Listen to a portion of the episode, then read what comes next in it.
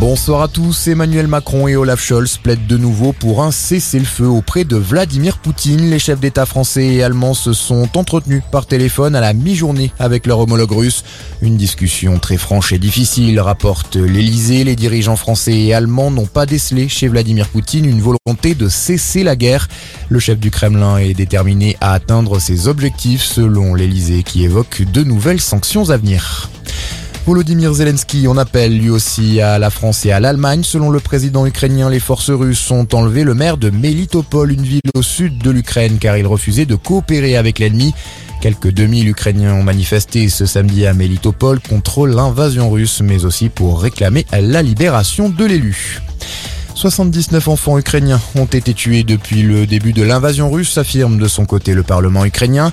Les bombardements se poursuivent au 17e jour de l'offensive menée par Moscou. Une mosquée abritant 80 civils a notamment été touchée à Mariupol.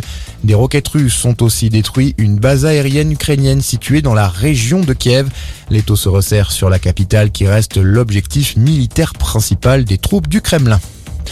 Dans l'actualité, également, l'homme qui a blessé à l'arme blanche un policier municipal à Marseille n'avait pas d'antécédent judiciaire.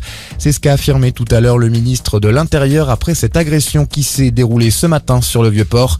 Le policier blessé a été évacué vers l'hôpital de la Timone. Ses jours ne sont pas en danger. L'assaillant, dont on ignore encore les motivations, a lui été abattu par des tirs de riposte. Et puis un mot de biathlon. Pour finir, on n'arrête plus Quentin Fillon-Maillet. Après ses 5 médailles d'or aux Jeux Olympiques d'hiver de Pékin, le Français vient de remporter le gros globe de cristal en terminant à la deuxième place de la Mastart d'Otepa en Estonie. Quentin Fillon-Maillet, premier Français vainqueur de la Coupe du Monde depuis Martin Fourcade en 2018. Voilà pour ce point sur l'actualité. Excellente fin de journée.